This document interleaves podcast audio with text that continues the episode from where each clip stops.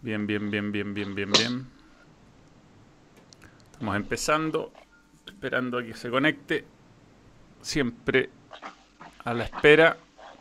Y ya estamos en vivo, señores. Bienvenido a Balón Extra, ya en el capítulo 49.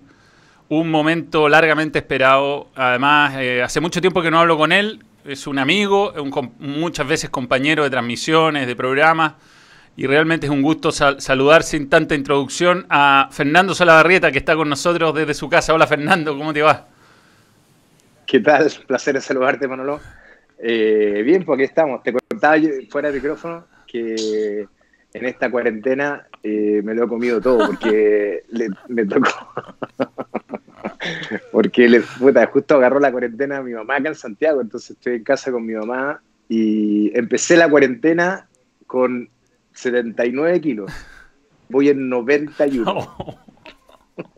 Bueno, yo he escuchado las leyendas de tus viajes a Puerto Vara cada, cada, cada diciembre, digamos, diciembre, enero, te vas para allá y que te ibas en... Puerto Natales. O sea, perdón, Puerto Natales. Y que te ibas en cierto peso y volvías con unos 20 de más. Y bueno, ahora con tu mamá acá va a ser difícil.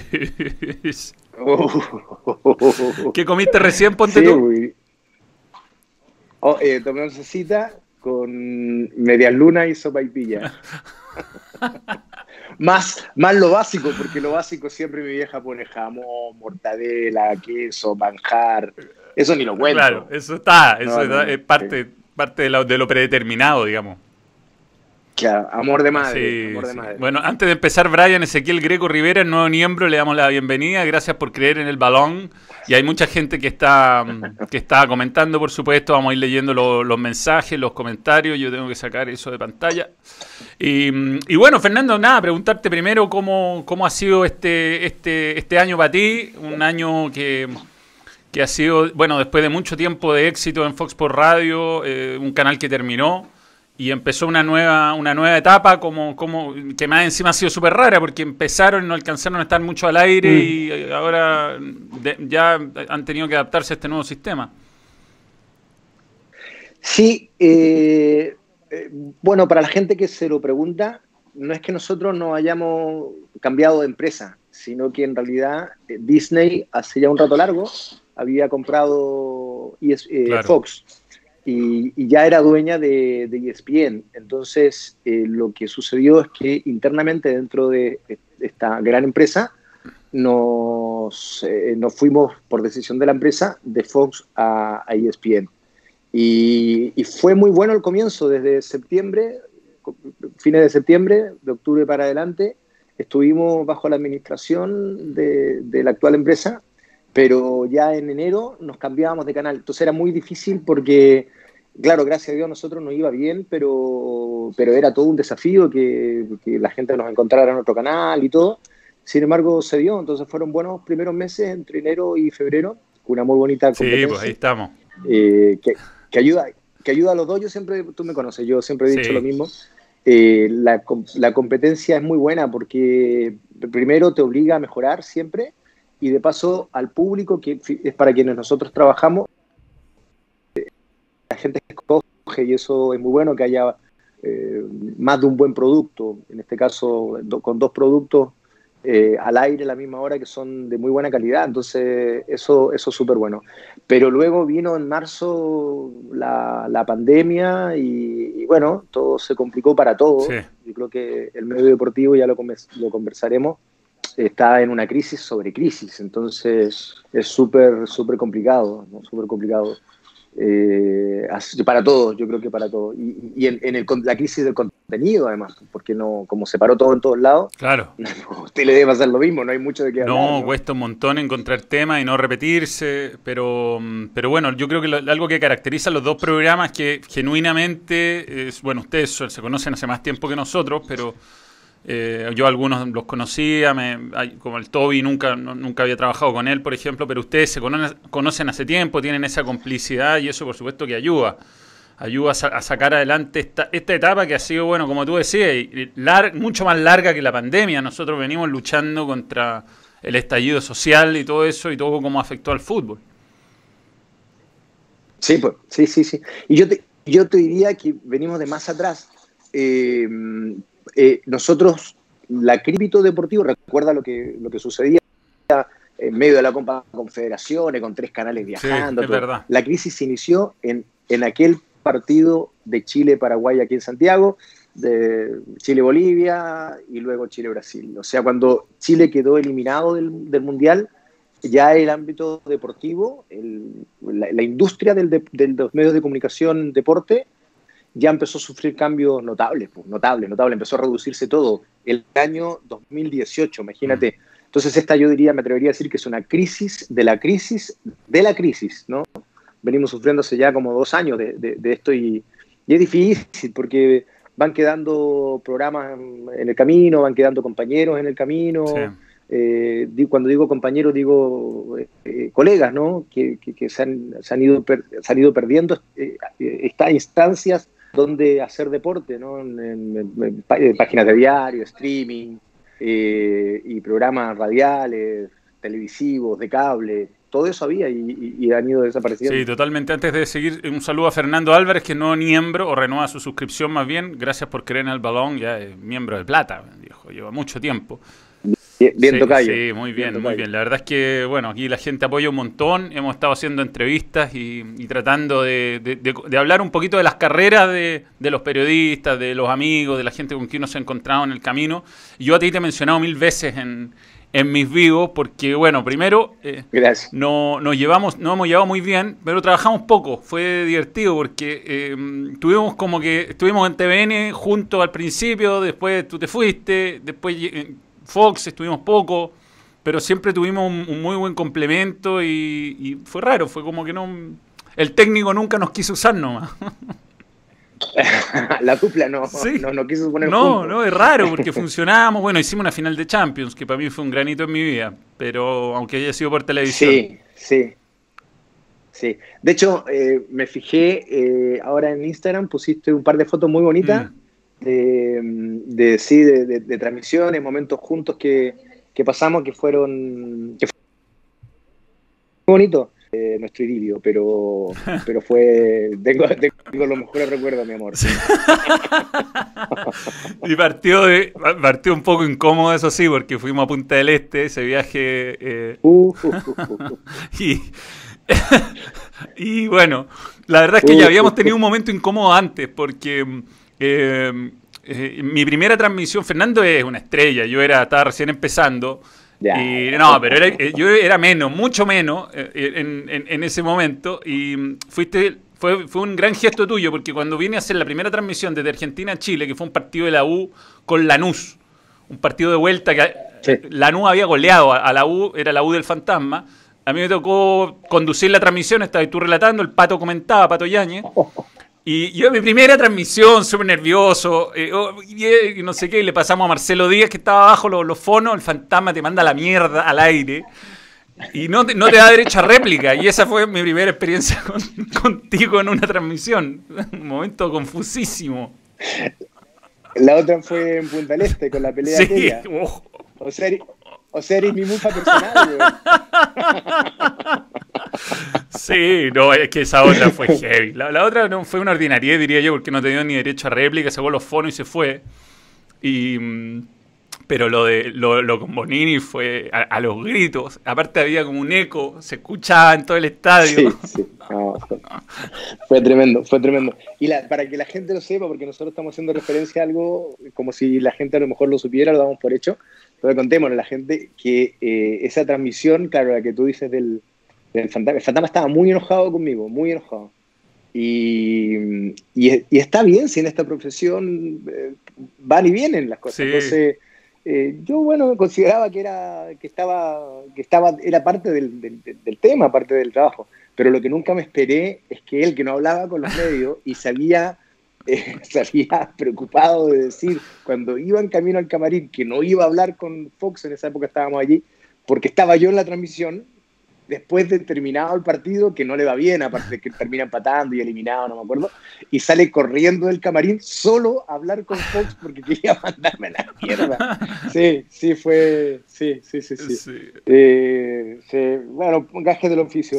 Alguna vez me tomaré un café con, con Sí, yo también creo que sería. Eh, yo, a mí me gustaría que más ese tipo de personajes participaran, porque a nosotros, bueno, a ustedes también les cuesta conseguirse a Ivo Basay, al fantasma, que sería. Ponte tú, yo estoy haciendo un programa en la noche en CF y entrevisté a Caruso Lombardi el otro día.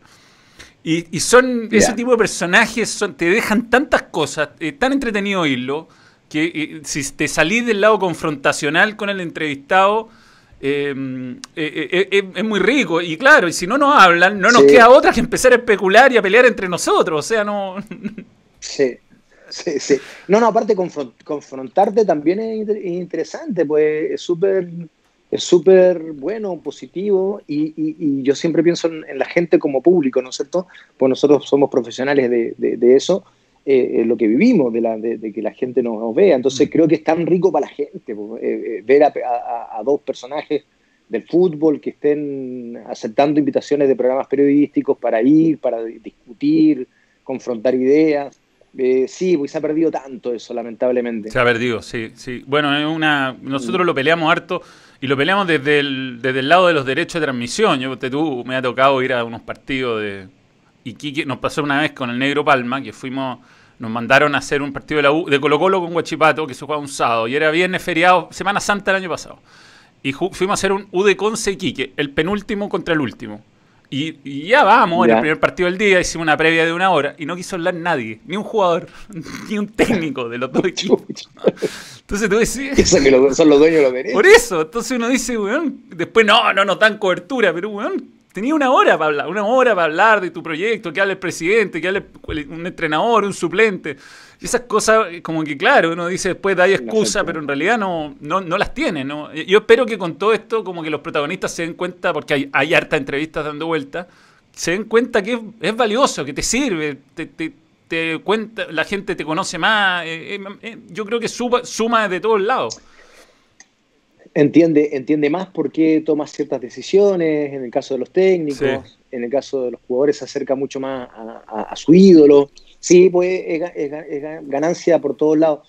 Eh, contemos un poquito la historia porque también es interesante. Esto empieza en Chile desde el año 2007-2008 con la llegada de, Marcelo Bielsa, que no vamos a discutir las cosas positivas que hizo en Chile, pero él, él como que empieza a generar una distancia algunos dirán muy, bien, por eso el, equipo funcionó. Pues, no sé, puede ser, pero en realidad ahí comienza una distancia y los jugadores después se aprovechan un poco de esta situación no queriendo hablar. No, no, no nos deja, no, el profe no nos deja. Muchas veces no era así, muchas veces simplemente el jugador lo usaba como excusa. Y está bien si nadie puede obligarlos, pero es tan, es tan rico cuando se acercan a la gente eh, y la gente los escucha y, y, de primera fuente saben lo que les pasa a ellos, las decisiones que toman los técnicos, por qué juega este y no juega este otro en fin, muchas cosas. Sí, sí, y, mm, viendo, no sé, me imagino que en esta etapa de cuarentena has visto, ponte tú, documentales de, distintos deportes, está el de Jordan, para qué hablar, pero hay otros, ponte tú, yo vi uno del Timo Star de ciclismo que me llamó la atención, porque no solo te muestran la interna, te muestran cómo se pelean entre ellos, y resulta que ahora cuando venga el próximo giro de Italia, yo voy a decir, a ver, ¿qué está pasando? Y, me, uno se interesa en cosas que a lo mejor no, bueno, lo de la Fórmula 1 con los pilotos secundarios. Eso te iba a decir yo. Eso te iba a decir yo, el Drive to Survive. Sí. Eh, o algo, algo por el estilo, que perdón lo inglés. Este, yo hacía, yo, a mí me ha tocado, bueno, me tocado hacer un montón de cosas. Y en aquella época, todo lo que Carcuro no quería hacer, bueno, no importa. Este, este, entonces, entonces me tocaba hacer Fórmula 1. Y hice Fórmula 1 con el gran Alejandro Schmau, que es un amor de persona, lo adoro, y que además sabe pero cualquier cantidad de, automovilismo. Entonces, y, pasa el tiempo, uno te da cuenta, si ya me metí a ver el documental, no conocía a mm. ninguno, por referencia sí, uno estaba pero en la época de la época que yo hacía Fórmula 1, ahora no queda ninguno, ninguno, con lo cual me doy cuenta que estoy viejo además. Pero, pero entonces me metí y cómo el sentido del espectáculo, cómo aceptan las cámaras en todos los lugares y ellos y eso los perjudica no en absoluto. Ganaron ganaron infinidad de adhesión a mí me pasó eso que tú dices. O sea yo después empecé a mirar de nuevo en Fórmula 1 y, claro y Verstappen porque me gusta Verstappen porque en el, en el personaje de este documental eh, se me hizo el más atractivo. Y Leclerc y no sé qué. Aprendí me reincorporé en, la Fórmula 1 y después me quería quería ver todas las carreras. Entonces Sí, pues eso es como el sentido del show, del espectáculo que aquí en Chile todavía no lo entendemos. Sí, mientras no cambie a nivel dirigencial va a ser difícil, va a ser difícil. Fernando, bueno, hay, hay un montón de episodios en tu, en tu carrera, pero hay uno que es imposible no preguntarte, que es el, el de los Juegos Olímpicos y las medallas de Atenas. Que, mm, que, que, bueno, marca un antes y un después para ti, fue, además marca un antes y un después para el deporte chileno, fue, fue un privilegio, un, fue tremendo vivir eso, ¿no? No, fue, fue maravilloso. Sí, esas cosas no, no pensadas. La... Sabes que voy a volver a Pedro a enojar, pero es verdad esto. Eh, eso, entre otras cosas, me toca porque Pedro no va. Eh, Pedro estaba haciendo el de pe a pa. Y, y, por lo mismo el canal decidió, como era un programa de gran éxito en sintonía, eh, no afectarlo. Entonces, y la, la, la, posibilidad de hacerlo desde allá, era la época en que la televisión abierta hacía inmenso despliegue. Podría haberlo hecho desde allá, pero finalmente dijeron no, que se quede acá todo. ¿Y quién va? No, el hueón al arco. Entonces, ahí, entonces ahí partimos un equipo súper chico. Estaba la Karen, eh, la Karen Bittner, estaba yo y estaba Michael, tu papá, este que, que, que se incorporaba a las transmisiones. Y te ríes, weón. y, cómo se llama? Y, y estaba Campitos, parece Campito también, que también se incorporaba para hacer los despachos de prensa. Sí. Entonces éramos cuatro para, para 20, para, qué sé yo, partimos en cinco horas de transmisión y terminamos en 20. Entonces, de verdad estábamos todo el día. Y, y, y, fue increíble. Yo siempre cuento esta historia, no sé si doy la No, dale, dale, dale. No, no todos se la saben el, cuando, cuando yo llego al aeropuerto de Atenas, eh, el único deportista que yo veo antes del comienzo de los Juegos, mira, mira lo que es la vida, es el Nico Mazú, que estaba igual que yo reclamando porque no le había llegado la maleta. Entonces yo lo saludo y le digo, hola Nico, ¿cómo te Ya tenía una relación bien, bien cercana, vi Fernando y, y Nico, de verdad que sí, son, conocí, pues, cabros son dos fantástico además. Sí. Y entonces le digo, oh, Nico, ¿cómo estás? Bien, pum, aquí estoy, pum. eh, y, le di la pregunta a Rigor, ¿y cómo, cómo vienes? Bien, pum, si yo vengo a ganar esta weá, weón. Y yo dije, este weón está loco, weón, ¿cómo puede pensar eso? Nico no había ganado un partido en cemento en todo el año y era agosto. o sea, te digo, ¿cómo este weón está loco, weón? Puta que lo... pensé, no lo dije, pero lo pensé, como dice Jorge, Jorge Ali. Y le digo, puta qué bueno, Nico. Y después, y me quedó eso sí. Entonces dije, puta el nivel de eh, convicción que tiene el Nico, que fue lo que hizo la diferencia en su carrera. Entonces, eh, y, y, fue muy curioso. Yo, después cuando terminó todo como terminó, yo siempre pensé en eso. Dije, el, la vida y Dios eh, te dan señales.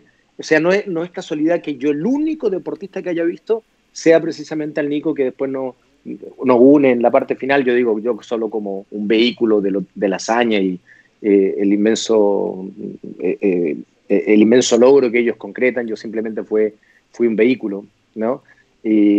pero fue bueno, fue, fue hermoso, fue lo más, sí, lo más lindo que me ha pasado en mi carrera. Además que tuvo ese, ese cuádruple match point para los alemanes que Pocos se acuerdan, pero, oh. pero es increíble. Un tiebreak, cuatro puntos, de, cuatro puntos seguidos de partido tenían. Sí. Oye, esto estoy no, no, estoy bien, estoy perfecto. No, te, ve, te hay doble además, porque atrás, atrás veo a Barty o Aldemar. Se, se ve. Ah, que estoy aprovechando de promocionar que te pido disculpas por ser tan patú. Pero es que si pongo otro canal. No, no, está perfecto. Yo puedo cambiar el logo y poner el de CF. Estuviste bien. Estuviste bien. Pero, este, sí, ¿qué, los cuatro, cuatro match points, ahí es como donde, ahí es ah. donde viene la...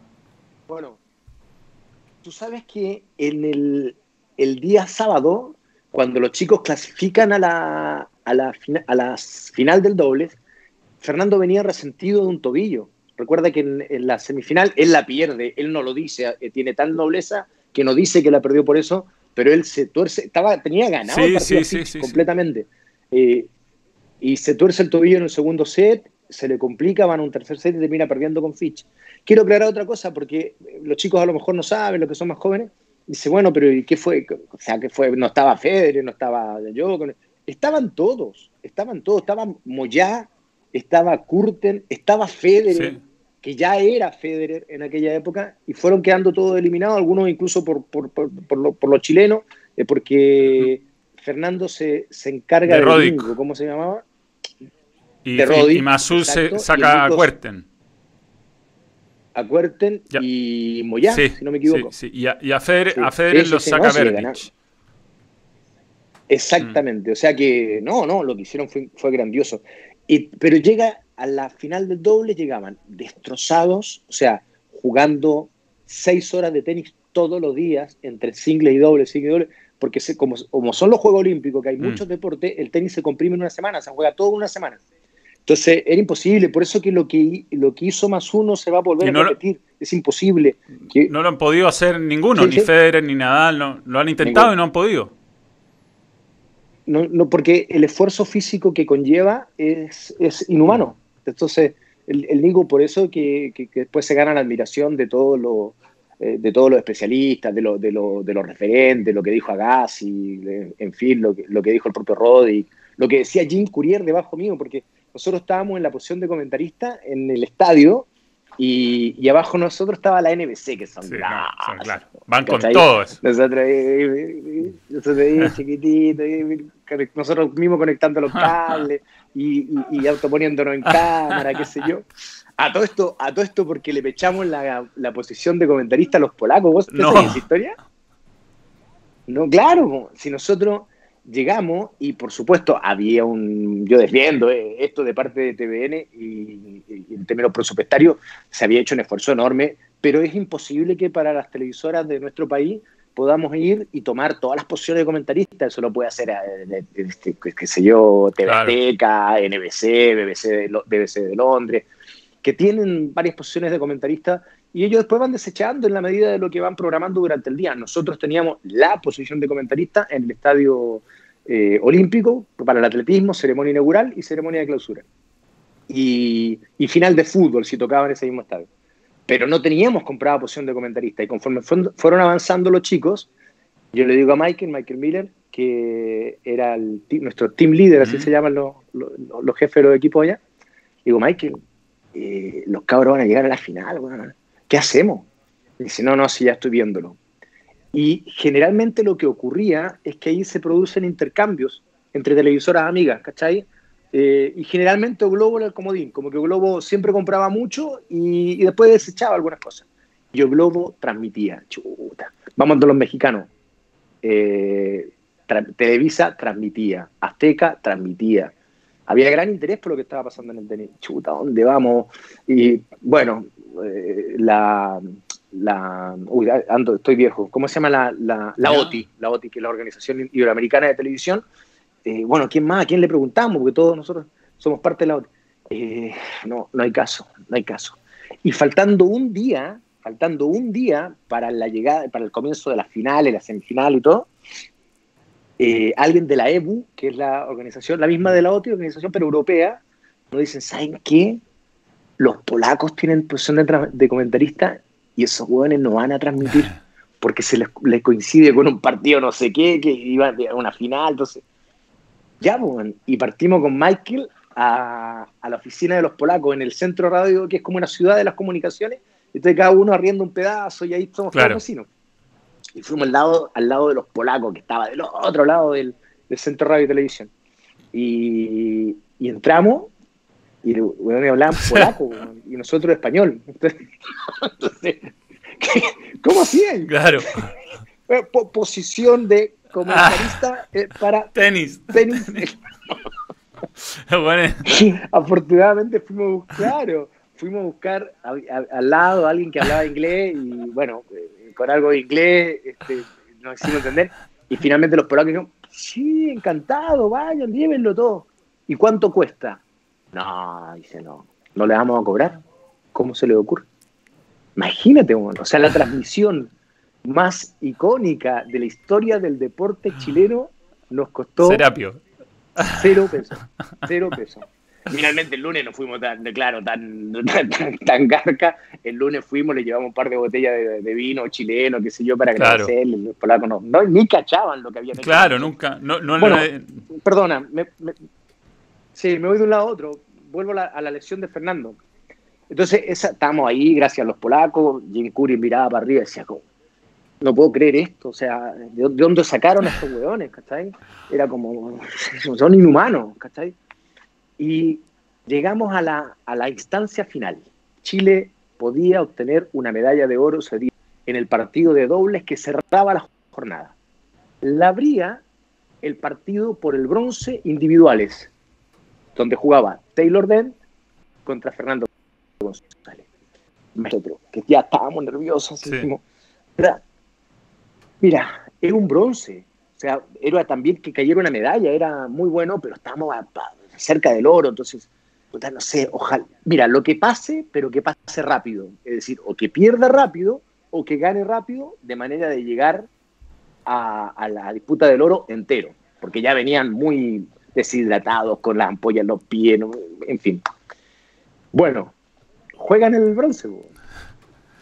Ojalá lo más corto posible, por favor.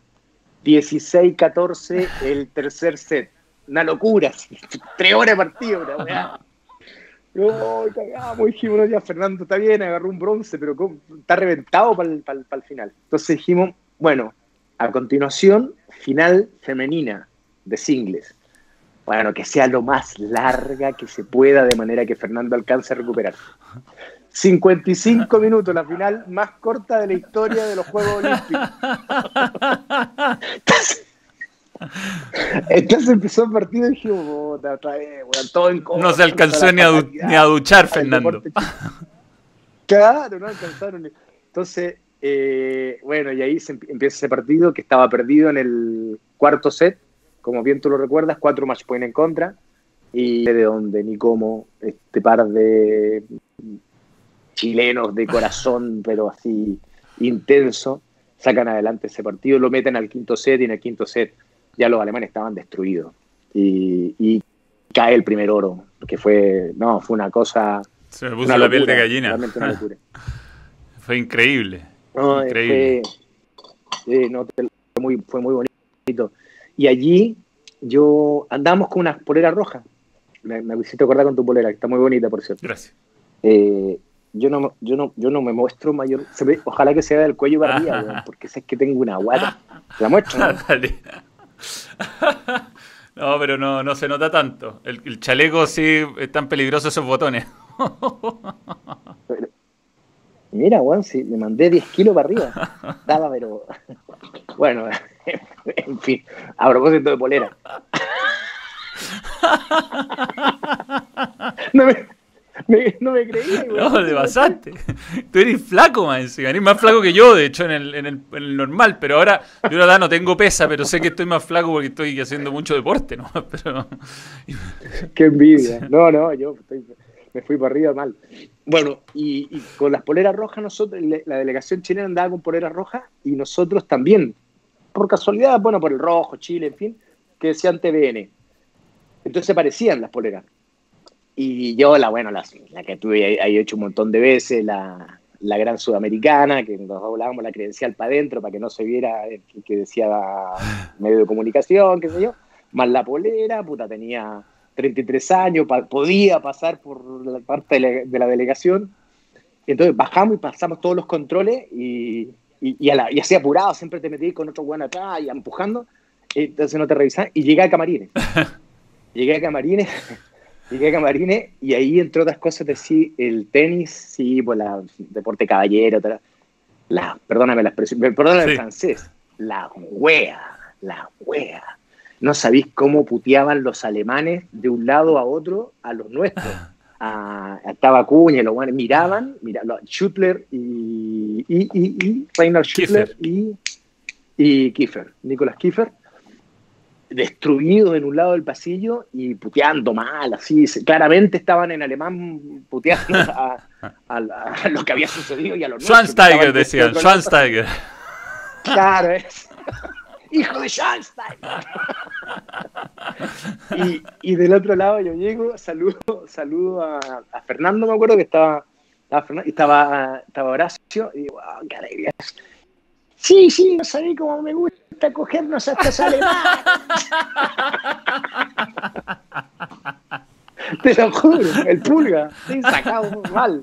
Entonces, bueno, y ahí, y ahí ocurre un hecho que a mí siempre me ha impactado, que, que es que yo abrazo a Fernando y me dio la impresión de haber abrazado a cualquier persona menos a Fernando. Eh, era un cuerpo completamente distinto, enjuto, flaco, deshidratado al máximo. Yo creo que había bajado en esa semana unos 8 o 10 kilos. Viste que Fernando sí, claro. eh, no, era, un, era un, espárrago, era una cosa increíble. O sea, el desgaste físico que había tenido eh, había sido gigante. Y ahí le digo, Fernando, bueno, felicitaciones, que soy abrazo. Le digo, está la cagada en el país. Vamos al, al, a donde estaba el Centro Radio y mm. Televisión, que no quedaba tan lejos, estaba en el mismo Parque Olímpico eh, vamos para que salgamos en el noticiero. Ya era muy tarde, se había extendido tanto la jornada que era casi la hora del noticiero, era cerca de la una y tanto de la mañana en, en Atenas, que eran tipo nueve de la noche acá. Entonces, digo, y chuta, dices que no sé. Y digo, Fernando, está la cagada en Chile, está todo el mundo en las calles. Italia, cuando ah, se usaba para festejar. Claro, claro. Y, exacto, y me dice, ¿por qué? ¿Qué pasó? Preocupado. Digo, ¿cómo que pasó? ¿Ganaron un oro? No, pero no debe ser por nosotros. Es por ustedes, weón, que está todo el mundo en las calles celebrando. No lo podía creer. Ahí como que recién empezó a caer respecto a lo que habían hecho. Y ahí viene la famosa historia cuando va al noticiero el, el, presidente de, la República en aquel momento, que era Ricardo Lago, eh, empieza a hablar de la hazaña, para, eso, para, eso precisamente eh, hace la, la, no sé si fue una cadena o una entrevista, y empieza a hablar de lo, de lo del y empieza a dirigirse a Fernando. Que, eh, y ahí Fernando como que suelta una pizza que estaba comiendo. Eh, me acuerdo yo, aparece una mano que es la mía que se la saca, pero estaba cagado de hambre. Y, y Fernando sigue ahí atentamente eh, escuchando lo que decía el presidente que estaba hablando a él. Y en ese momento, no antes, se da cuenta de la hazaña. Quizás si hubieran pensado tanto, no, si hubieran sabido la responsabilidad en el fondo que iba sobre los hombros, a lo mejor algo habría sido distinto. Sí, pues eran chicos, eran, pues. eran tenistas relativamente irrelevantes en ese momento. O sea, eran importantes, tenían, tenían los dos su, su carrera, pero, pero eh, digamos que es... No eran, no eran No, no, aparte que tenían un juego de fondo de cancha que, que se suponía que no podía funcionar. ¿Ah? Porque jugaban dobles de atrás. Y cuando le ganan, y cuando le ganan los Bryan, que también los vuelven locos por eso, porque jugaban el doble era el antidoble, jugaban de fondo de cancha. Y los Bryan, que eran los doblistas por excelencia, número uno, no sé cuántos años seguidos, ellos los dejan en el camino. O sea, hay muchísimo mérito tenístico en lo que hicieron el Nico Fernando en doble. Y los Bryan es Federer hoy, o, Djokovic incluso, hoy, hoy. Ganaban todos los Grand Slam, todo. Sí, sí, sí, sí, los hermanos Bryan. Y se los, eliminan mm. ellos. Así que fue, fue increíble. Y ahí pasamos al día siguiente con la hazaña del Nico, que ¿no? Es una cosa... Eh, y ahí ya después era, todo oro. Entraban, me acuerdo que entraban los... que nunca nos había pasado eso, entraban los argentinos, que contrariamente a lo que la gente puede suponer, hay gran camaradería con ellos. Tenemos, tú, sabes, tenemos mucho vínculo, mucho nexo, mucho más, con lo que, para que la gente lo sepa, con los que no, no, no, no, no nos odiamos, pero no tenemos buena onda. Sí, sí, total, total. los que hablamos español en general en las coberturas nos llevamos, los sudamericanos nos llevamos súper bien, argentino, uruguayo. Bueno, argentinos son los que más hay siempre, pero es con los brasileños. mexicanos, también, pero es con los brasileños. Los brasileños más son burlones cuando ganan, son insoportables. Sí, y apatotados para ir a las conferencias, te empujan, son y, en el grupo siempre están Sí, sí, sí. De hecho, en Sudáfrica, tú estuviste en Sudáfrica, sí, sí. esto no debería Pero podéis contarlo.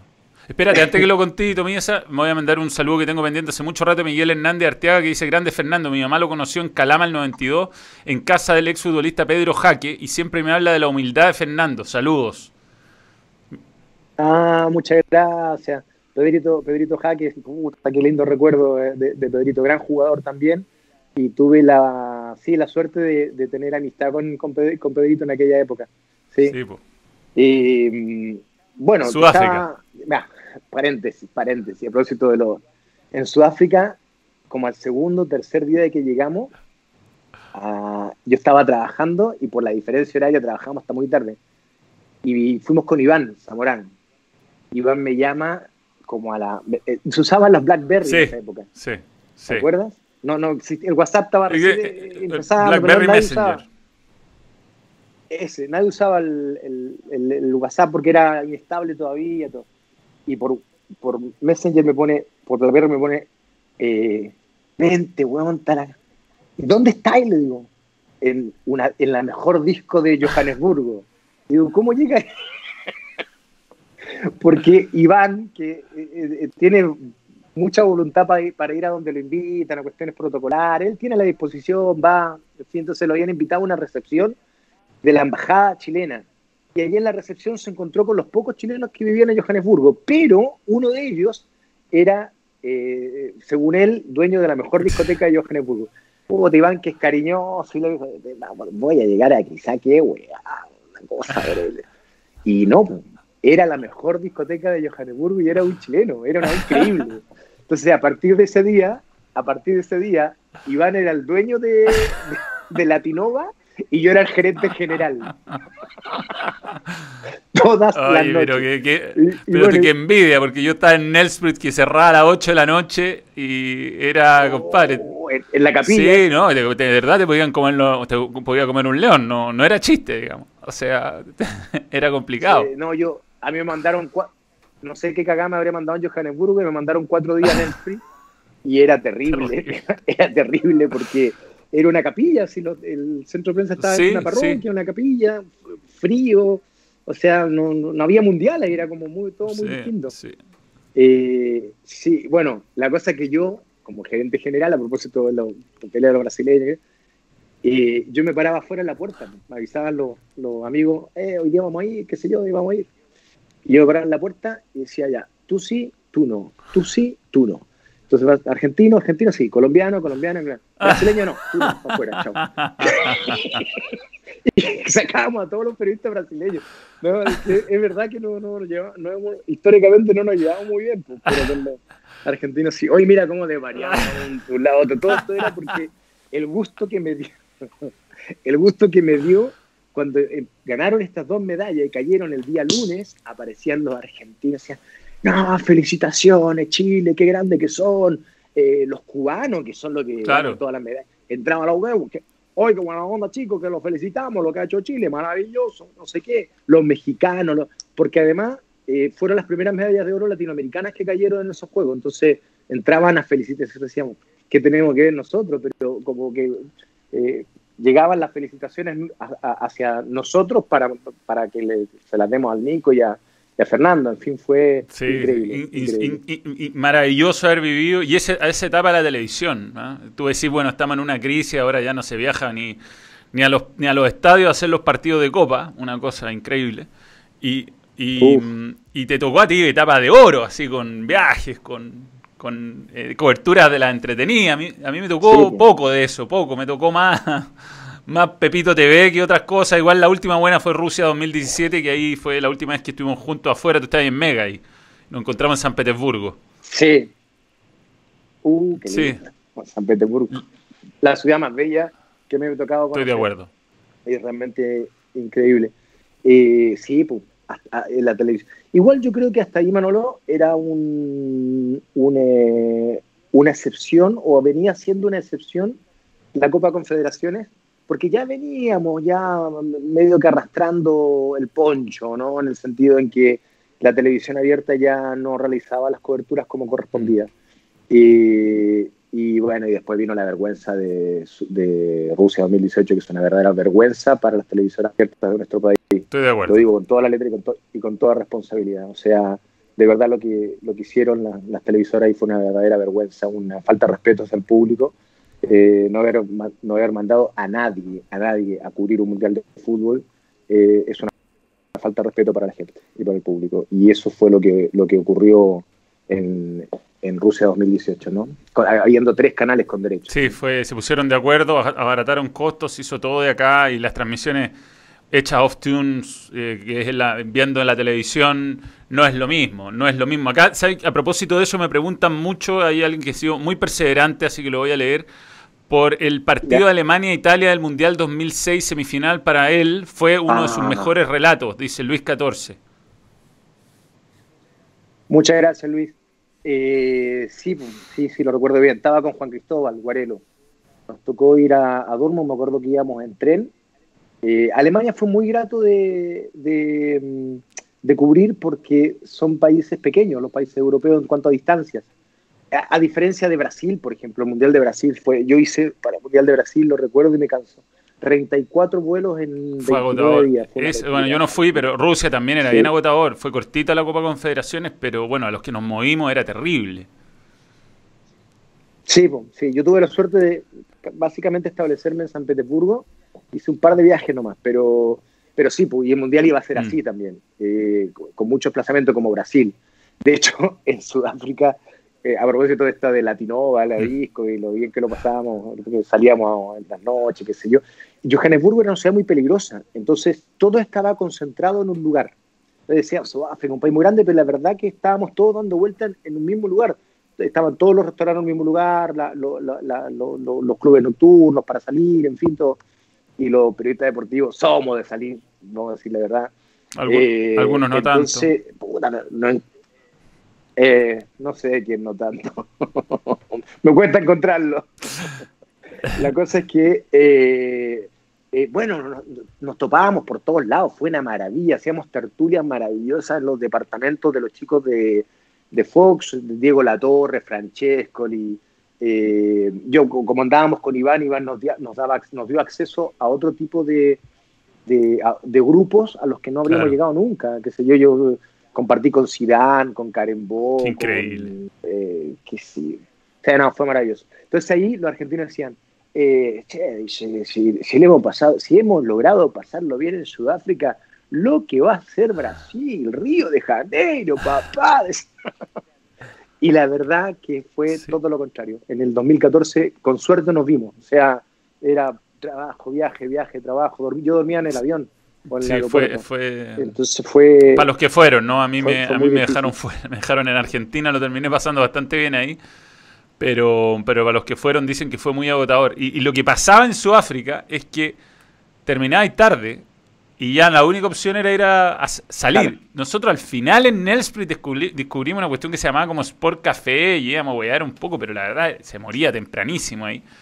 Pero además teníais la ventaja que empezáis tarde, o sea que hasta las 11 de la mañana al día siguiente era más o menos se podía dormir, pero difícil. Sí, pues, no, y, más que eso, porque eran tales las horas de diferencia, sí, pues podías estar hasta tarde y, levantarte tarde, porque las jornadas en Chile, no sé, pues era las 3 de la tarde eran recién las 7 de la mañana en Chile, una cosa así, entonces podía, había tiempo, eso solamente sí, Pero volviendo a lo que decía Luis, Alemania también fue muy grato por eso, porque, porque las distancias eran cortas, entonces tú en la mañana del partido tomabas el tren, iba, está todo, estaba todo súper bien organizado, eh, Alemania 2006 fue fantástico. Sí, Pancho Saireo, que lo entrevisté también, me dijo, lejos, el mejor, lejos el mejor evento que he ido, lejos, Alemania 2006.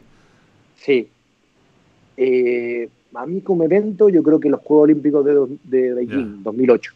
Como organización, los chinos se adelantaron, así como nos cagaron ahora, en esa, su, de lo que eran capaces. Eh, de lo que eran capaces. Ahora, ahora también, pero en mala. Este, eh, sí, los Juegos Olímpicos de Beijing fueron perfectos. Yo digo que China se adelantó 30 años al mundo. Fue realmente increíble lo que hicieron en Beijing. Bueno, volviendo al partido ese. Luis, me tocó en suerte, me toca en suerte ir a hacer la, el partido por semifinales entre Italia y Alemania. Veníamos de hacer el partido de Alemania-Argentina y imagínate, estar en esos, en esos partidos en el estadio, ¿no? Así he tenido mucha suerte. Dios ha sido muy, muy generoso conmigo.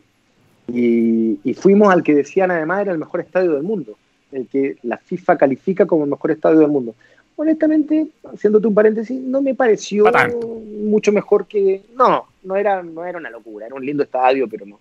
No, no sé por qué la FIFA dirá que como estándar es el de mejor calidad. Eh, debe ser por cosas de seguridad, cosas que uno no observa desde lo estético, probablemente. Eh, y bueno, y ahí estábamos con Juan Cristóbal, eh, que además es un gran compañero, un gran, gran compañero. A mucha gente me pregunta Juan Cristóbal, pero se ve tan, tan distado con, porque él es crítico y todo. Y tú y yo sabemos que Juan Cristóbal es un caramelo, es, una persona puta, muy, es un gran compañero y, es un buen amigo. Entonces, eh, hacer el Mundial de Alemania con Juan Cristóbal fue, fue un gran, fue un gran, eh, una gran experiencia, un agrado realmente. Estaba muy enojado así en el bus, eh, para allá, porque se subieron un montón de, eh, de periodistas camerunenses y africanos, así un montón. Y entonces se subieron y nos apretaron, y se puso mal genio. Y entonces el bus iba, medio mal. Malos amigos del, malo amigo del desodorante en general por, por, esos países. No quise ser tan detallista, pero por ahí iba la cosa. Por ahí iba. Y entonces, bueno, bajamos, llegamos, bajamos el bus, llegamos al estadio y se da ese partido increíble, que fue el mejor partido mundial. sin duda, sin duda. Hay, miren esas que. Mi hermano, que vive en Dubái hace muchos años, fue, fue a Alemania por, un, por una semana, cinco días, no me acuerdo bien, logró escaparse y eh, fuimos a ver, se portó muy bien Harold, que era jefe de delegación de, de, Múnich. En la ciudad de Múnich era, el que mandaba todo el mundial. Entonces, eh, él se, se portó muy bien porque nos daba la posibilidad de adquirir algunos tickets, ¿viste? y bueno, y, y, general, ese partido Roque quería ir a mi hermano, quería ir a cualquier partido, da lo mismo, en un partido mundial. Entonces dije, bueno, partamos por este. Y jugaba por el tercer partido del grupo, ya completamente eliminados, eh, Serbia con Costa de Marfil. Partido de mierda. cosa... Serbia que había perdido 6-1 con Argentina, un equipo horrible. Sí, muy malo, y jugaban por, por, no ser último en el grupo, ya no tenían ninguna chance de clasificar. Y se armó un partido, los que son bien futboleros, se armó un partido. Finalmente en ese mundial, eh, yo tengo la suerte de estar en Alemania e Italia, que termina siendo el gran partido del mundial por la relevancia, porque eran semifinal, porque pero futbolísticamente hablando, si tienen la suerte de ver por ahí repasar y son bien futboleros, vean Costa de Marfil con Serbia en el Mundial de la Es un partido increíble, increíble, increíble. Mira, le, le vamos a poner atención. Eh, Lo tenía perdidísimo, ¿no? Sí, pero ser, no, cero relevancia. El otro día me pelotazo que hincha las pelotas con su estadística, me empezó a preguntar qué partido mundial recuerda, no sé qué, y ahí me acordé de eso porque es como, porque es como curioso, es un partido que nadie recuerda y que fue un partidazo. Y él se acordó que era Serbia, yo no me acordaba, yo decía Costa de Marfil con alguien, no, no me acordaba ni siquiera el rival y él, él, se acordó que era, que era Serbia y todo. Un partido espectacular. Fernando, más pregunta de Miguel Hernández. Si alguna vez compartiste con Schwansteiger. Oh, no he tenido la suerte. No, no, no, no, tuve la suerte. Yo hice Bundesliga, pero hice Bundesliga of Two, como claro. tú, que es desde acá, no, no cubriendo. Eh, entonces, ah, no, pero lo hice, lo hice en esos partidos en esos partidos.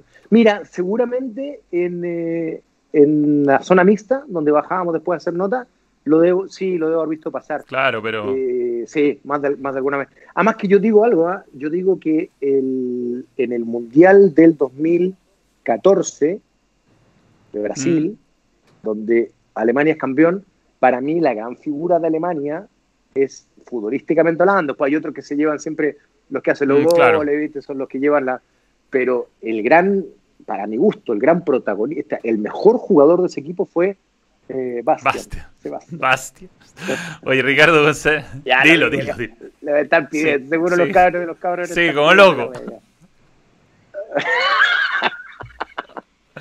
Bastian Schweinsteiger. yes, yes, no. Está que robado, Eso quedaba en los vídeos, sin duda. Oye, Fernando, eh, ¿crees que sin el doctor Javi no hubiéramos ganado la Copa del 2015? Pregunta Ricardo González. Quizás la final lo hubiese arbitrado un uruguayo y ahí perdíamos. No sé si Jaude movió muchos hilos arbitrales.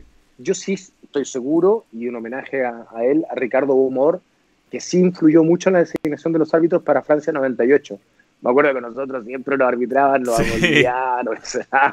árbitro, puros árbitros presionables, si no se trata de que, que uno diga que, que, ellos van a, lo, lo, vas a comprar, pero son presionables ante un público mayor, qué sé yo, no están tan acostumbrados a, a partidos clase A, claro. entonces son más influenciables por, en sus decisiones por, lo, por la temperatura ambiente.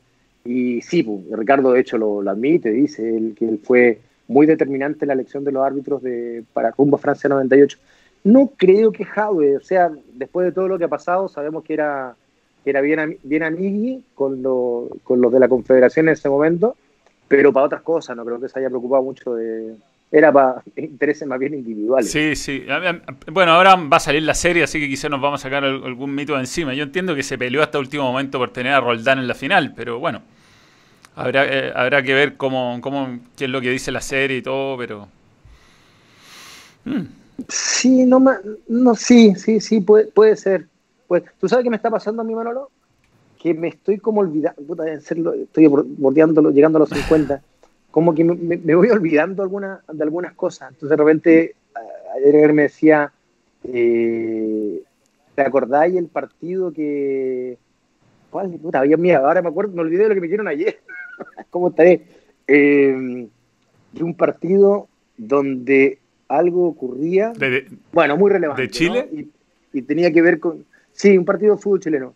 Y... Ah, él estaba entrevistando a Chandía y era el famoso penal donde le dice a Cristian, ah. se quedan sin arquero porque se, se lesiona a Johnny sí. Walker, salud, y ponen a y ponen a, no, a Cristian no Álvarez al cambio. Claro. Exacto. Y Chandía le dice, tírate a la izquierda. Y se tiró y lo atajó. Claro. Entonces fue una gran polémica, qué sé yo. Entonces le preguntamos ese hecho. Y Chandía dijo, sí, pues, pero en fin, ustedes se acuerdan también, pues estaban en la estaban en el estadio no sé, si estaban, sí, parece que estaban en el estadio. ¿Cómo no te vas a acordar, weón? Si vos estabas relatando. Sí, pues tú estás relatando el partido. No, y, no me, y no me acordaba. sí, pues no me acordaba. pasa. Estaba con el pato, el pato, por supuesto. El pato, el pato dijo, no, si yo me acuerdo. Mentiroso. el pato es un mentiroso. Pero, pero es muy simpático, sí. muy simpático. Está ahí que trabajo en la radio con el pato. Pero tenerlo luego acá, porque Pato sí que tiene historia, tiene historia con, como jugador increíble. Pato Yañez era buenísimo. ¿eh? Como que uno se lo. Eh, eh, ya las, las, generaciones de ahora lo conocen como el comentarista, pero ahora que hemos tenido la oportunidad esto de revisar, como jugador era un monstruo. No, el mejor puntero derecho que yo haya visto en Chile por lejos, por, por masacre. No, no, no, no, no tiene comparación, jugador extraordinario. Solo comparable en aquella época, mira lo que te voy a decir, con Canigia, el argentino, mm. que era una figura a nivel mundial. No, el pato eh, era, era monstruoso, o sea, era una cosa, era de un nivel de desequilibrio, cómo desequilibraba, era desequilibrante a morir, era, no, era una, una locura ver al Pato Yáñez jugando por la, por la selección. Sí. Tú sabes que yo tengo la, la camiseta, esta historia buena. Eh, le digo al Pato, el Pato es mentiroso, pero un mentiroso bueno. Ese mentiroso que es como que trata siempre de quedar, de, de hacer feliz al interlocutor de claro. turno, a la persona que tiene enfrente. Entonces le digo, Pato, yo una época estaba, me agarré la onda de conexionar camiseta. Entonces le digo, estábamos en la radio, en la, con Milton. En la agricultura. Entonces le digo, Pato, sí, agricultura. Y trabajábamos en el, en el hotel Regal Pacific, era una grada, almorzábamos haciendo el, el, programa. Y le digo, Pato, ahora a las 3 van a venir, bueno, que me van a vender tu camiseta, weón. ¿Cuál camiseta? Me dice. La del Maracanazo, pues, la del 89. ¿Cachai? Eh, bueno, habría sido más relevante que hubiese comprado los Sí. Por el famoso sí, místico. claro. Entonces le digo, te pido por favor, que, puta, que igual dudí un poquito, yo no me los quiero cagar, pero que igual dudí un poquito para que no me suban el precio, ¿cachai? Porque si no me van a pegar. Un palo en la cabeza. Sí, sí, claro, me dice, sí, sí. Claro. Entonces entran dos personas y digo, hola, hola, Fernando, hola, hola. Bueno, ¿traes la camiseta? Sí, sí, me dijo, acá la tengo. Mira, pato, le dice. Y el pato se. No puedo creer. No puedo creer. Después de tantos años, míralo. Y hace como que llora el weón y me cagó. Me cobraron el doble. Sí, siempre. Se fueron los goles y digo, Pato, ¿qué te dije? Es que no lo pude Ah. evitar, güey. Puta, weón mentiroso. Pero es el pato, el pato es increíble, sabe llorar, sabe ponerse a llorar, es como, es como un actor, tiene la capacidad. Mira, yo he hecho dupla con el Pato, hice dupla desde el 96, 97 hasta el 2014, muchos años siendo dupla, hasta el Mundial de Brasil. O sea, yo estaba en la calle con él y llegaba, hola, Patito, aquí estaba, so- soy, soy de Osorno. De Osorno. Yo también, pues tengo un tío muy querido. ¿En serio, Patito? Sí, sí, ahí cerca de la plaza. Ah, en la calle Navarro. Sí, pues, claro, ahí en Navarro. Porque, ¿y, y cómo está la fe? Después llegaba otro. Eh, Patito, ¿cómo estás? Y acá está. Yo no creo que te acordís de mí, weón. No, si sabes que me acuerdo. ¿En serio, Patito? Sí, pues me dijo. le- el- ¿Cómo está la familia? Pues todo el mundo tiene Claro. familia. Pues. Bien, Patito, ¿te acordás? Sí, pues sí. De tu señora, pues, ¿cómo se llama tu señora? La, la- la Rosita, ¿te acordás de la Rosita? La vas a sacar. Y bueno, no sabes, iban todos felices.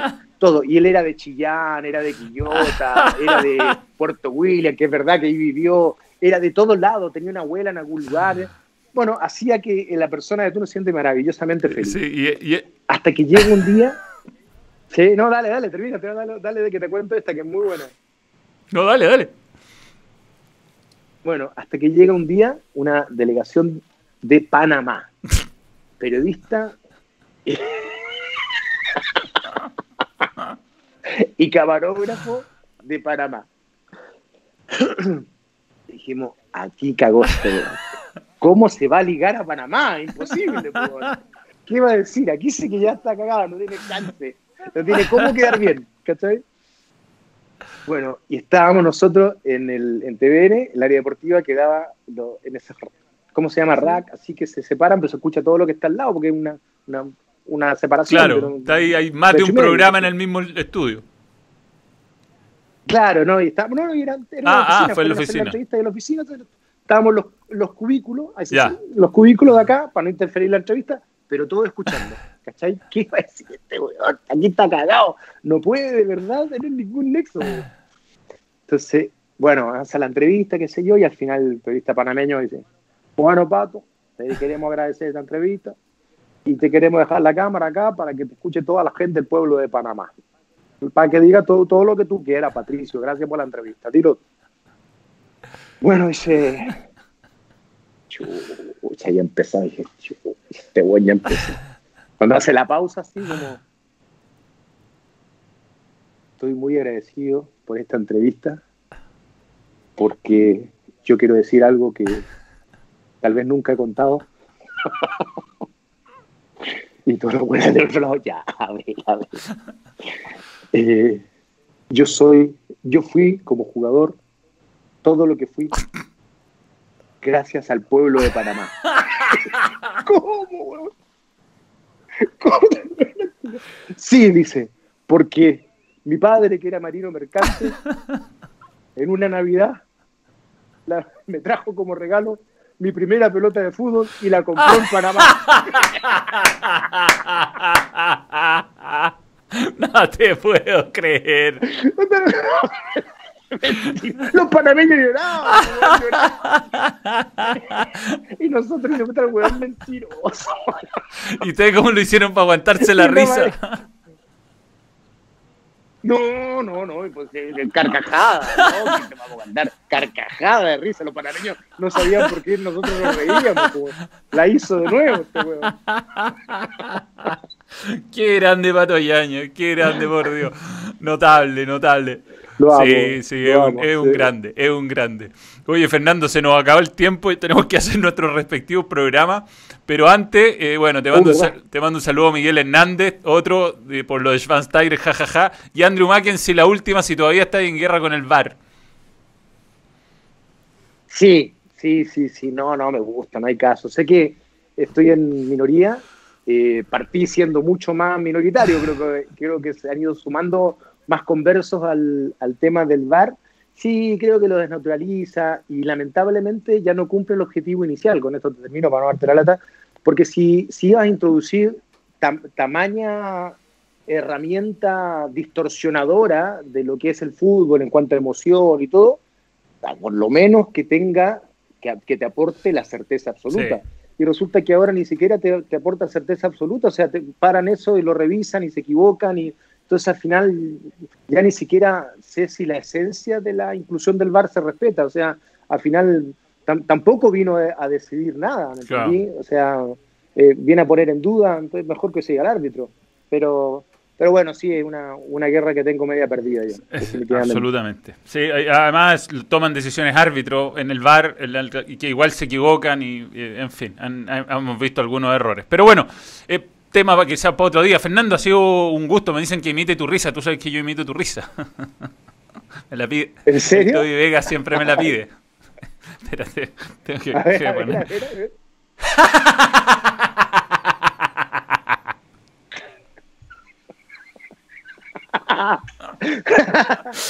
ah, no, ¿cachaste? Es que te reí ¿verdad? A ver, dale. A ver, que le por la